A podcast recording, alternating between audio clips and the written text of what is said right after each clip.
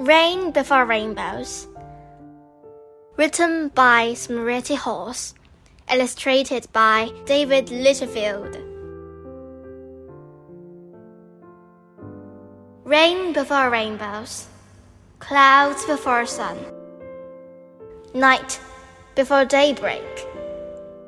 The old day is done.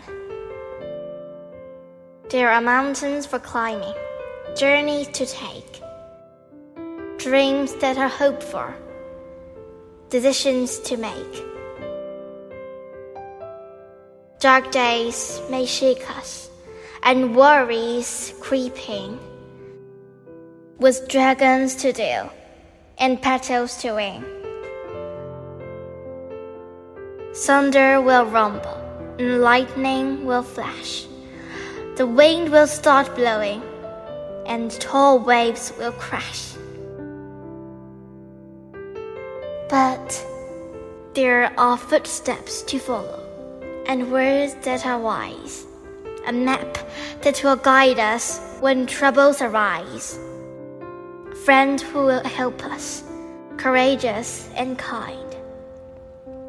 A rope to hold on to, and treasure to find.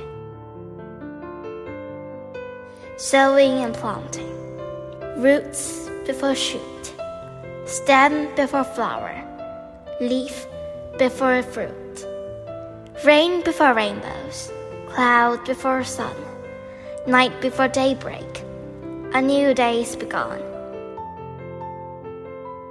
A day full of promise, a day full of light. The morning is breaking, and the morning is bright.